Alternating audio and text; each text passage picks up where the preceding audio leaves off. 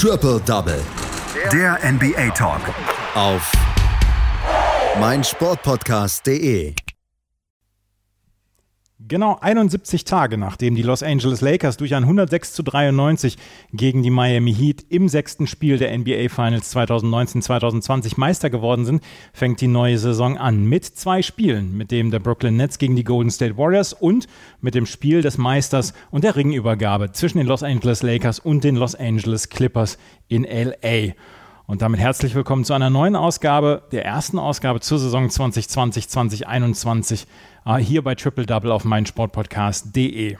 Es wird eine Saison wie kaum eine andere, so ähnlich wie die letzte Saison, aber die NBA versucht in irgendeiner Weise Normalität herzustellen. Wir versuchen auch Normalität herzustellen hier bei Triple Double und werden euch in der kommenden Saison wieder regelmäßig mit den Spielberichten aus der letzten Nacht dann ähm, ja auf den neuesten Stand bringen. Mein Name ist Andreas Thies und heute wieder dabei einer aus dem Team unserer NBA-Experten hier bei meinem Sportpodcast.de und das ist in diesem Fall Daniel Seiler. Hallo Daniel. Hallo Andreas. Hast du NBA schon vermisst? Ähm, ja, man kann ja, man kam ja eigentlich gar nicht dazu, wirklich die NBA zu vermissen, weil es gab ja keine so wirkliche Pause. Also ähm, die Ringüber, also die, die Meisterschaftstrophäe wurde ja gerade übergeben. LeBron James hat gerade den Finals MVP bekommen und gefühlt, ja nicht nur gefühlt, ja eigentlich waren ja schon drei Wochen später, hatten wir ja schon den NBA Draft mit den verschiedensten Trades drumherum, diese Horrornachricht von Clay Thompson, dass er sich verletzt hat. Man war also sofort wieder in diesem NBA-Zirkus drin. Danach direkt die Free Agency, die auch ganz, ganz viel natürlich ähm, gebracht hat. Wir werden auch noch drüber sprechen. Und deswegen hatte man eigentlich gar keine Zeit, die NBA so wirklich vermissen. Nichtsdestotrotz freue ich mich sehr, dass es wieder losgeht. Ja, es ist tatsächlich so. Es hat kaum einen Tag gegeben ohne News aus der NBA. Ne? Das ist, wie gesagt, wie du gesagt hast, die Draft die Free Agency, dann die News unter anderem mit Clay Thompson. Äh, Dennis Schröder ist gewechselt. Anthony Davis hat einen Riesenvertrag unterschrieben. Janis Antetokounmpo hat einen Riesenvertrag unterschrieben. James Harden macht Ärger. LeBron James will wieder Meister werden und so weiter. Also es gibt schon eine ganze Menge, ähm, was es zu berichten gibt und was es dann auch in den nächsten Monaten zu berichten gibt. Die NBA hat sehr, sehr gekämpft um den Spielplan, wie sie es aufstellen wollen, wie sie dann ja auch so ein bisschen so langsam wieder Normalität herstellen wollen, was die Länge der Saison Angeht und was die, was die, ähm, ja, was die Finals angeht, dass sie nicht mehr im Oktober stattfinden, so wie in diesem Jahr. Was hat die NBA gemacht, damit sie, damit wir im nächsten Jahr vielleicht dann schon im Juli einen Meister bekommen werden? Also die NBA hat auf jeden Fall zum, zuerst ähm, die Saison verkürzt um zehn Spiele. Es gibt also nicht mehr 82 Saisonspiele, wie es ja eigentlich in der regulären Saison stattfinden soll, sondern ähm, 72. Und ja, ein anderer Grund, wie wir es jetzt geschafft haben, dass die äh, NBA Finals im Juli stattfinden und vielleicht sogar ein paar Spieler zur Olympia können, äh, ist natürlich auch, dass die Saison jetzt schon wieder anfängt. Denn ein lange anberaumtes Datum war der 18. Januar, der altbekannte Martin Luther King Day, was ja auch immer ein großes Event ist in der USA. Für die NBA ist es immer eine wichtige Anzahl an, äh, eine wichtige, ein wichtiger Anteil der Spiele aber da hat man sich eben dagegen entschieden und hat gesagt, am 22. Dezember geht es halt eben schon los, sodass wir eben auf lange Sicht dann auch wieder den normalen Spielplan hinbekommen können, dass eben Olympia stattfinden kann und dass ähm, ja, die langfristige Zukunft dadurch eben gesichert ist. Und Adam Silver hat es ja auch nicht nur deshalb begründet, sondern auch dieser Monat, statt am 18. Januar schon am 22. Dezember zu starten, spart der NBA ungefähr eine Milliarde Dollar. Und das, diese Zahl zu sehen, macht es dann schon irgendwie deutlich, wie wichtig es ist, allein diese Christmas Games zu haben, die am 25. traditionell stattfinden. Und alles in allem, es gibt zwei Saisonhälften. Die eine läuft jetzt erstmal bis zum 11. März, dann gibt es einen virtuellen All-Star-Break, ohne dass, dass sich die Spieler da zu einem All-Star-Game treffen. Und dann geht es weiter in, in die zweite Saisonhälfte. Und da, das muss man auch gleich mal dazu sagen, die ist noch gar nicht geklärt. Das heißt, die erste Saisonhälfte bis Mitte März wird erstmal evaluiert, was ist passiert wie hat sich jetzt der erste Teil der Saison, wie hat der geklappt? Und dann wird eben geschaut, wie kann man weitergehen. Ähm, es ist immer noch offen, ob man vielleicht ab März in eine Bubble geht, ob die Playoffs in der Bubble gespielt werden. Also da ist noch, noch gar nichts klar. Klar ist, es wird ohne Zuschauer gespielt und in den eigenen Arenen. Was nehmen die Spieler dafür in Kauf? Wir haben ja in den letzten Jahren dann auch so ein bisschen den Weg weg von den Back-to-Back-Games erlebt. Wir werden wahrscheinlich nicht umhin können, dass wieder mehr Back-to-Back-Spiele gespielt werden, oder? Ja, das, das auf alle Fälle. Ähm, die NBA hat auch gesagt, man versucht die Reisen ein bisschen einzuschränken, öfter mal gegen die eigenen Division-Konkurrenten spielen, öfter mal Back-to-Backs, dass man halt nicht zwischen zwei Nächten die Halle wechseln muss, sondern he heißt auch wirklich zwei Tage am Stück dasselbe Spiel. Und deswegen ist klar, gerade für die Spieler, die in der Bubble gespielt haben, es ist eine extreme körperliche Belastung. Man hat insgesamt vielleicht drei Wochen, vier Wochen frei gehabt. Gerade ein LeBron James in seinem Alter. Wir sprechen oft genug drüber. Wie wird wahrscheinlich die, die Regular Season ein bisschen ruhiger angehen. Aber ja, körperliche Belastungen nehmen die Spieler damit in Kauf, aber sie, sie safen damit so sozusagen ihren Zahltag. Das wollte ich gerade fragen. Sie ähm, machen natürlich alles, um in irgendeiner Weise die NBA zu retten, um dann auch Gelder zu retten. Aber sie nehmen körperlich etwas in Kauf. Und äh, da wird es wahrscheinlich im nächsten Jahr dann auch vor allen Dingen in der Regular Season viel um Zeitmanagement für die großen Spieler gehen, oder?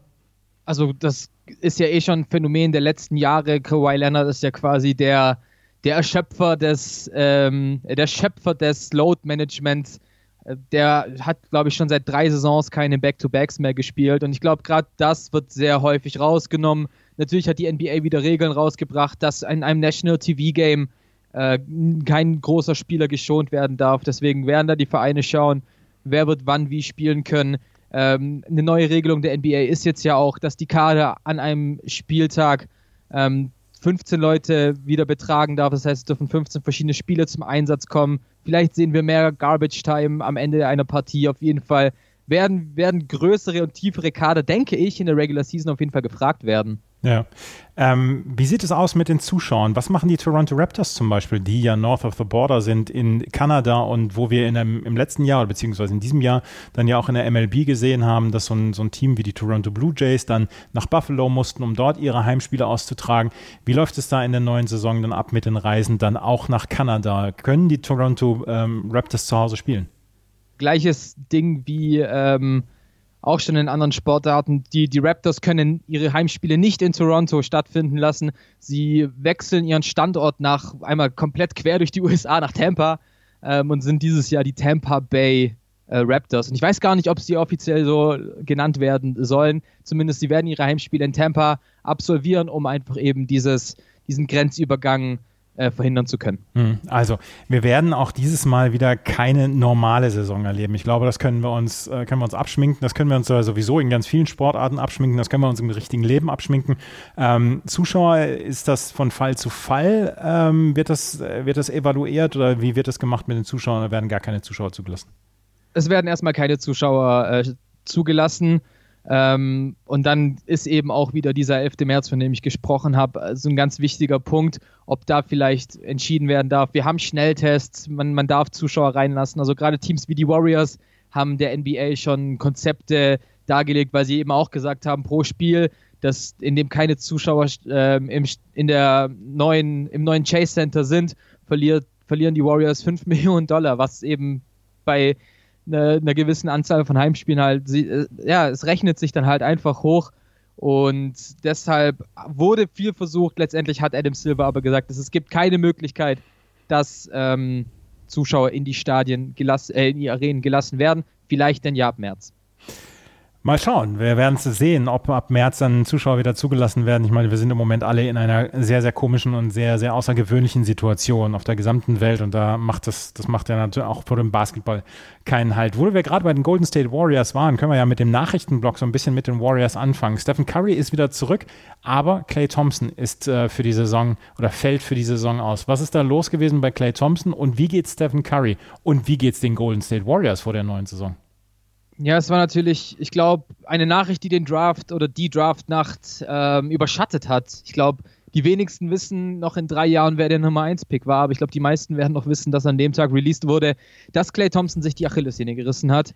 Und somit hat er quasi nach einem Kreuzbandriss in den Finals 2019 die wohl schlimmste Basketballerverletzung erlitten, nämlich in einem Trainingsspiel äh, riss ihm die Achillessehne und ist somit folglich natürlich raus für die komplette Saison. Und das ist natürlich nochmal ein Bruch in, für die Warriors, weil die Dubs haben sich viel ausgemacht vor der Saison. Steph Curry ist wieder komplett fit. Clay Thompson soll wieder fit sein. Dann eben auch zusammen mit Draymond Green soll wieder dieses alte magische Dreieck aufleben sollen. Und vielleicht dann auch ähm, mit James Wiseman, den Nummer 2 Pick, und Andrew Wiggins, die Starting Five kompliziert werden, aber da, das klappt eben nicht bei den Warriors. Dennoch wurde ganz, ganz viel von GM Bob Myers versucht, dass eben diese Saison nicht die gleiche sein wird wie in der letzten Saison. Es wurde relativ schnell reagiert mit der Trade Exception, die man im letzten Jahr für Andre Iguodala bekommen hat. Das heißt, man hat quasi Cap Space bekommen, den man noch hinzunehmen darf, ohne einen Spieler abgeben zu müssen.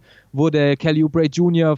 von den Phoenix Suns über die Oklahoma City Thunder äh, zu den Warriors getradet. Ist zwar kein 1 zu 1 Ersatz für Clay Thompson, aber ich würde sagen, in der Situation tatsächlich die beste Lösung gewesen. Steph Curry ist jetzt wahrscheinlich einfach auf sich alleine gestellt. Er zeigte schon in der Preseason, hatte gute Auftritte, unter anderem gegen die Sacramento Kings legte der, der Point Guard mal 29 Punkte auf, aber es wird auf jeden Fall eine One-Man-Show werden in Golden State. Kelly Oubre Jr. ist ein super Verteidiger, ist aber offensiv einfach nicht so behaben, wie es ein Clay Thompson ist. Andrew Wiggins ist Andrew Wiggins. James Wiseman muss noch sehr, sehr viel lernen und ich glaube, es kommt jetzt sehr, sehr viel auf äh, Steph Curry an. Dennoch, die Warriors haben klar gemacht, es wird nicht so eine Saison wie letztes Jahr. Wir greifen die Playoffs an, wir wollen so weit kommen wie nur möglich und ich glaube, die Warriors sind eine der Wundertüten der Saison. Könnte allerdings auch eine sehr, sehr spannende Saison werden mit den Warriors, ne? Allerdings, ja. komplett, weil man weiß halt nicht, schafft es Andrew Wiggins, der Nummer 1 Pick von 2014, endlich diesen Schritt zu machen oder ist er oder bleibt er halt einfach dieser, ich mache 18, 19 Punkte im Spiel, aber mache eigentlich kein gutes Spiel. Wie bringt sich Kelly Oubre Jr. rein? Der hat auch Wut im Bauch, nachdem er so viel für Phoenix gegeben hat er einfach weggetradet wurde.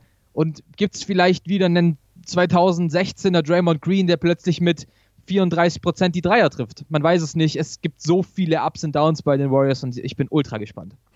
Mit den Warriors wollten wir eröffnen wegen dieser großen Nachricht wegen Clay Thompson, dass der sich so schwer verletzt hat. Aber die Schlagzeilen haben eigentlich andere Spieler und andere Teams dann in den letzten Wochen beherrscht. Es geht um zwei Supermax-Verträge, die unterschrieben worden sind. Vielleicht sogar drei, wenn man Rudy Gobert jetzt noch mit einbezieht. Aber Anthony Davis und Giannis Antetokounmpo Eckpfeiler ihrer Mannschaften der Los Angeles Lakers bzw. der Milwaukee Bucks haben jetzt riesige Verträge unterschrieben. Und wir müssen als erstes wohl mit Giannis Antetokounmpo anfangen, der einen Supermax-Vertrag unterschrieben hat und der den größten Vertrag in der NBA-Geschichte unterschrieben hat und der jetzt bei den Milwaukee Bucks bleiben wird. Erste Frage, blieb den Bucks überhaupt was anderes übrig? Zweite Frage ist, haben die Bucks noch in irgendeiner Weise Potenzial bzw. Handlungsspielraum, um in den nächsten Jahren Giannis Antetokounmpo einen Roster an die Seite zu stellen, mit dem dem er eine Meisterschaft angreifen kann.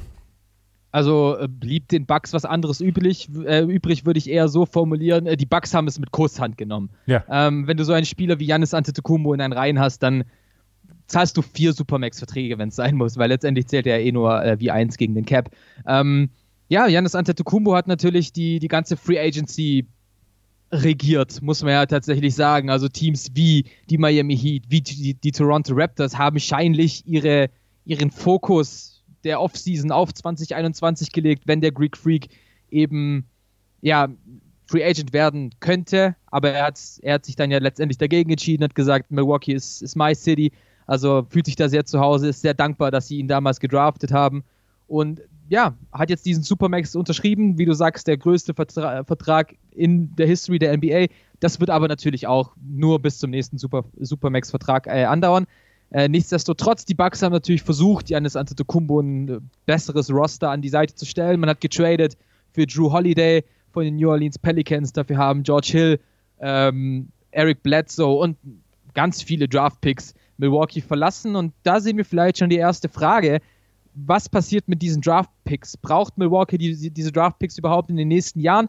Und das, deshalb wurde der Holiday Trade so ein bisschen kritisiert eins ist klar, Holiday macht die Bugs deutlich besser, als es Bledsoe und Hill gemacht haben.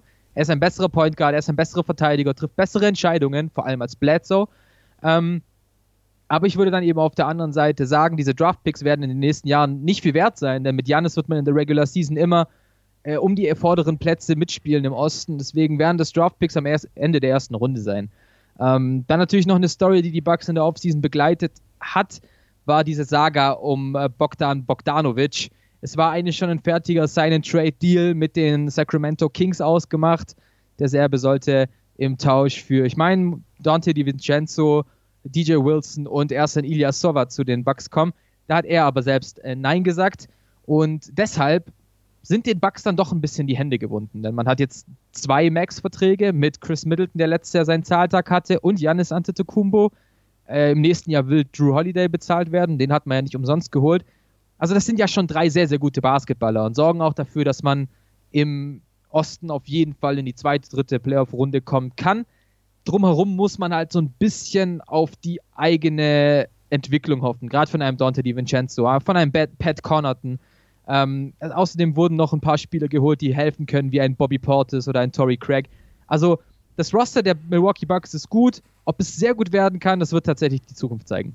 Aber sie haben für die Verhandlungen mit Bogdan Bogdanovic haben sie jetzt von der NBA eine Strafe aufgebrummt bekommen und verlieren einen Zweitrunden-Pick jetzt im nächsten Draft.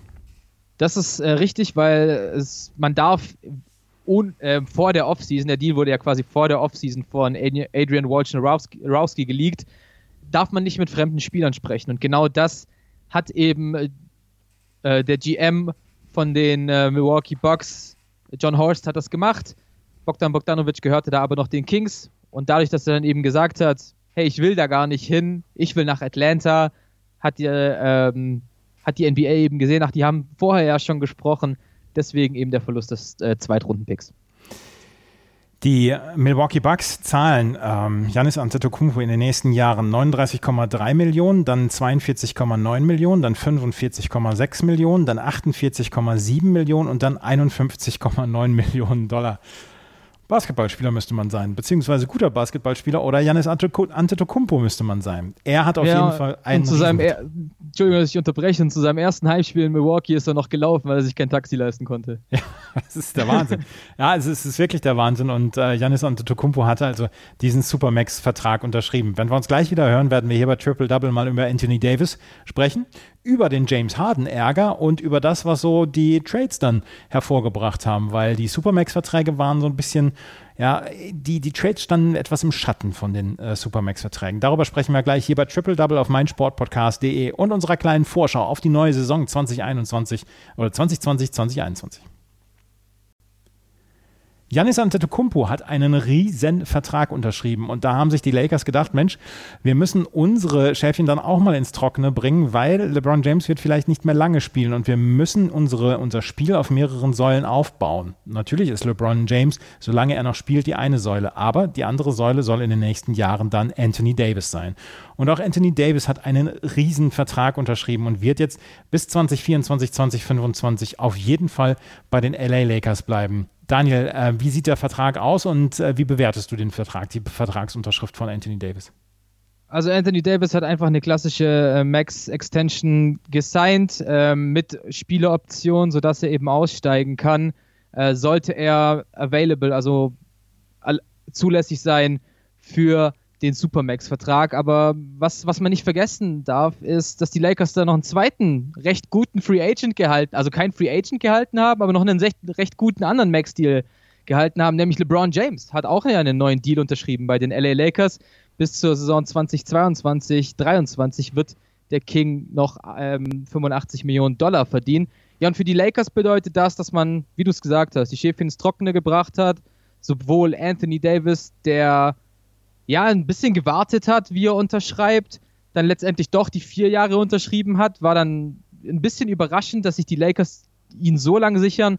Und das war, ist natürlich eigentlich auch so eine offizielle Stabübergabe von LeBron James an Anthony Davis. Wenn ich hier fertig bin, dann ist das dein Team. Ähm, ja, und das ist, glaube ich, positiv für die Lakers, dass sie ihre beiden Superstars, Megastars ähm, in La La Land halten konnten. Die Lakers sind amtierender Meister und werden natürlich jetzt die Gejagten sein. Haben Sie einen Roster, mit dem Sie das dann, ähm, das Unternehmenstitelverteidigung dann auch wieder angehen können? Ich meine, wenn du mit Anthony Davis und LeBron James zwei Spieler dieser Kategorie hast, bist du sowieso im Favoritenkreis. Aber haben Sie dann auch den, den kompletten Roster da, um die Titelverteidigung anzugreifen? Sind Sie das Team to beat? Ja, mehr muss man dazu, glaube ich, gar nicht sagen. Ähm, also ein eindeutiges Ja. Die Lakers haben sich nach ihrem Titel sogar noch verstärkt. Ähm, natürlich hat man auf der Abgangsseite einige Veteranen, einige gute Spieler wie Rajon Rondo, Dwight Howard, JaVale McGee, aber eben auch ein Danny Green oder ein Avery Bradley.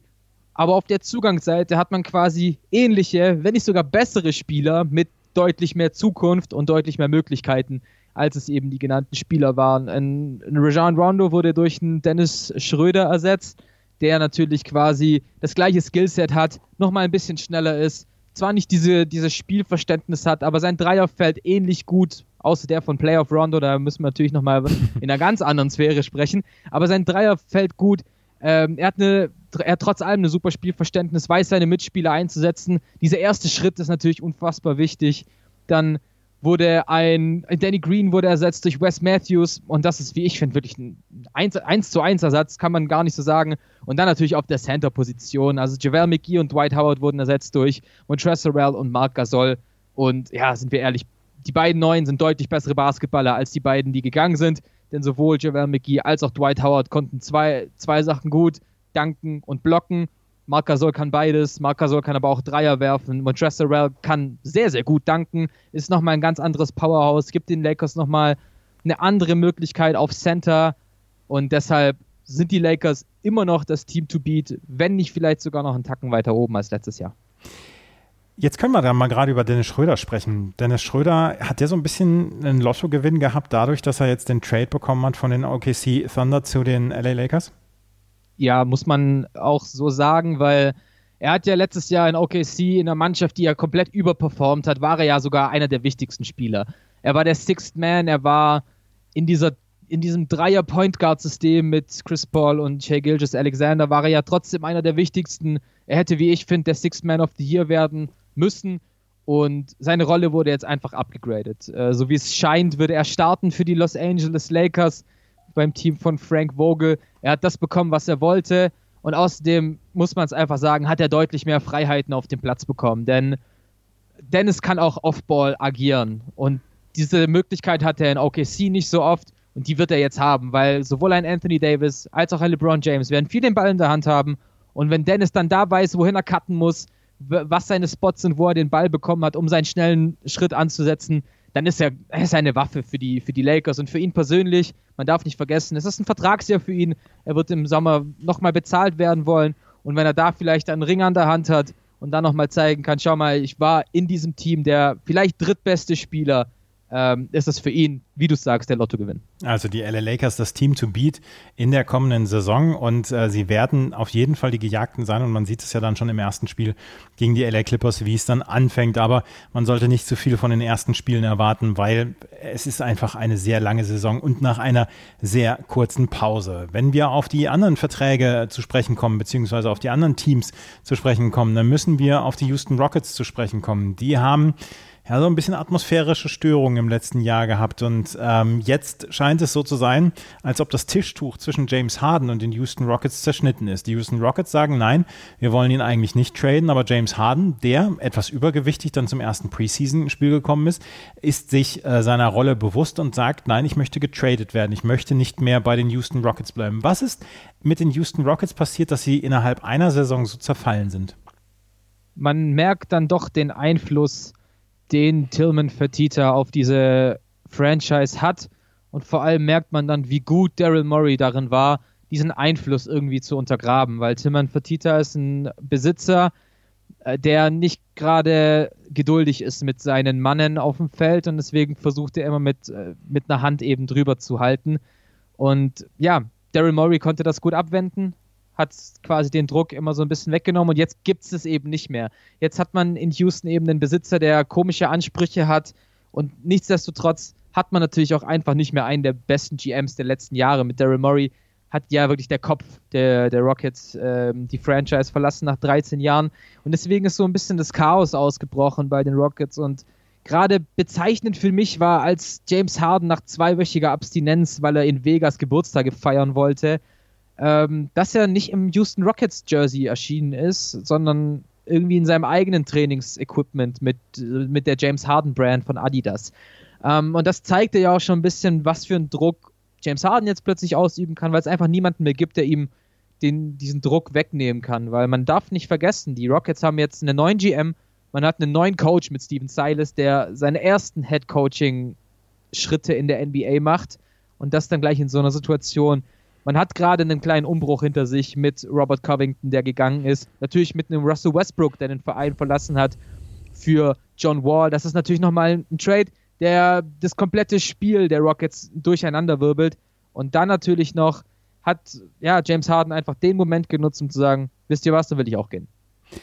Aber wer, welches Team sagt jetzt, ähm, wir traden für James Harden, der also auch so ein bisschen ein schwieriger Charakter zu sein scheint, der gerne den Ball in der Hand hält, der nicht unbedingt der, das, das Überbeispiel für mannschaftsdienlichen Basketball ist.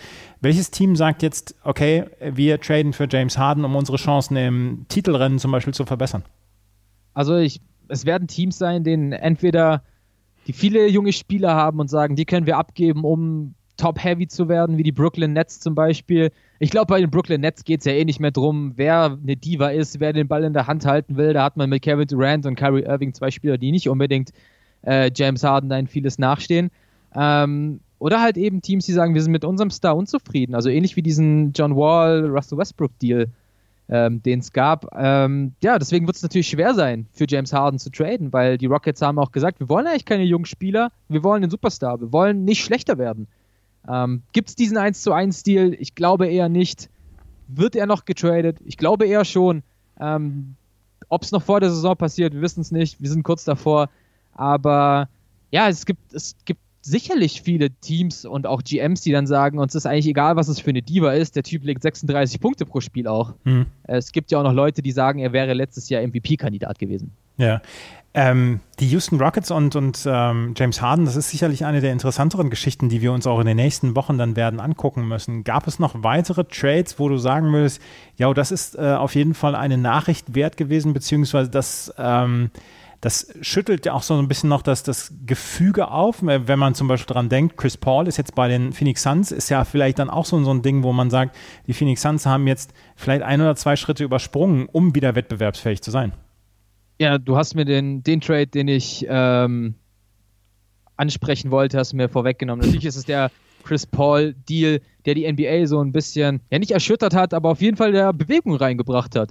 Denn du hast es ganz gut beschrieben, die Phoenix Suns, und ähm, da unterstelle ich dir auch mal keine Suns-Brille, sondern ähm, die haben tatsächlich zwei Schritte übersprungen. Man ist von einem Fringe-Playoff-Team zu dem, wie ich finde, klaren Playoff-Team geworden. Man hat ja nicht nur Chris Paul akquiriert, sondern man hat eben dann somit auch anderen Free Agents gezeigt, kommt zu uns, wir haben hier was zu bieten. Und da spreche ich natürlich auf Jay Crowder an, der, ich glaube, für jedes Team interessant gewesen wäre. Gerade für diese, ja, für dieses Geld, was er dann letztendlich ja nur verdient. Das sind 10 Millionen im Jahr für einen Spieler, der Starter war in den NBA Finals. Ähm, deshalb der Deal auf jeden Fall und natürlich auch der von mir schon angesprochene John Wall für Russell Westbrook Deal, den es gab. Es war ein klassischer Problem für Problemtausch. Ähm, wir können mit unserem nicht mehr, ihr könnt mit eurem nicht mehr, lasst uns doch einfach tauschen. Deswegen bin ich gespannt, wie sich Russell Westbrook in Washington schlägt und John Wall in Houston. Er sieht ja nicht so schlecht aus nach seinem ebenfalls Kreuzband- und Achillessehnenriss. Und noch ein Deal, wo ich tatsächlich zum ersten Mal sagen kann, ich glaube, es ist ein Win-Win-Trade, ist der Trade von Seth Curry für Josh Richardson, ähm, die, Phil die Philadelphia 76ers und die Dallas Mavericks. Die Dallas Mavericks haben Verteidiger gebraucht, der auch mal den Ball auf den Boden setzen kann, haben sie in Josh Richardson bekommen und die Sixers haben Shooting gebraucht und das haben sie in Seth Curry bekommen.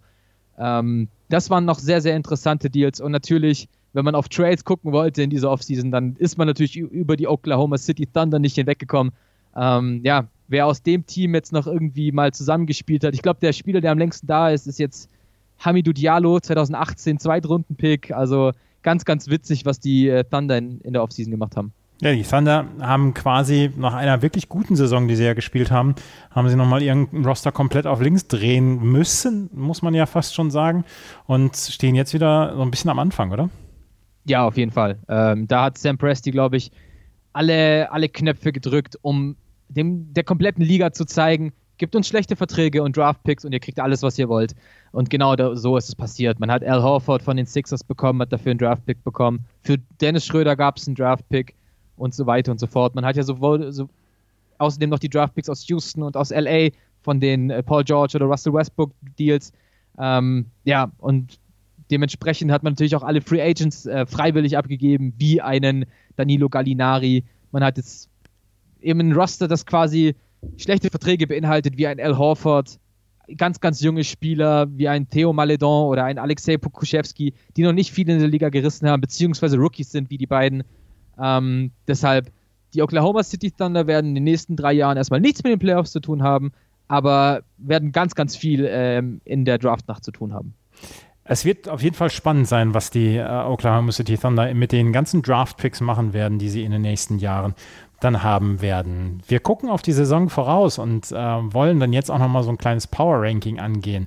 Ähm, du hast dir so ein bisschen die Top 5 zusammengestellt. Welche Top, äh, welche fünf Teams, von welchen fünf Teams erwartest du in der kommenden Saison am meisten? Also ich muss sagen, ich konnte mich nicht ganz entscheiden für meinen fünften Platz, habe mich letztendlich aber für die gerade angesprochenen Philadelphia 76ers entschieden. Ähm, neuer Trainer mit Doc Rivers, neuer GM mit Daryl Morey und eben auch ein neues Team. Klar hat man noch Joel Embiid und Ben Simmons, die letztes Jahr gezeigt haben, dass sie nicht unbedingt zusammenspielen können, aber die schon gezeigt haben, dass sie zusammenspielen können, nämlich wenn Shooting um sie herum ist. Und das hat eben Daryl Morey angegriffen, hat jetzt mit Danny Green einen Shooter geholt, hat mit Seth Curry einen Shooter geholt. Und ich glaube, bei den Sixers wächst ein bisschen was zusammen. Und deswegen habe ich sie ein bisschen überraschend schon auf Platz 5 gerankt. Ähm, sehen ganz, ganz viele Leute noch anders. Aber ich glaube, allein so dieses neue System mit Doc Rivers kann ganz gut funktionieren in, Six, äh, in Philly. Aber man muss natürlich noch schauen, vielleicht traden die für James Harden. Es ist ja da auch noch dieses Gerücht, Ben Simmons für James Harden. Ich glaube, ich wäre da kein Fan von. Hm. Das ist auf jeden Fall Platz 5. Wer, wer äh, macht Platz 4 bei dir? Platz 4 ist für mich der NBA-Finalist, äh, die Miami Heat. Ähm, klar, ein bisschen, wie ich finde, schlechter geworden in der Offseason. Man hat eben, wie angesprochen, Jay Crowder verloren. Der wurde ersetzt durch äh, Mo Harkless, der von New York kam. Außerdem kam noch äh, Avery Bradley, der von den, von den Lakers kam. Ähm, letztendlich hofft man in Miami natürlich ganz viel auf die eigene Entwicklung bei Tyler Hero, bei Duncan Robinson, aber eben auch natürlich Bam Adebayo.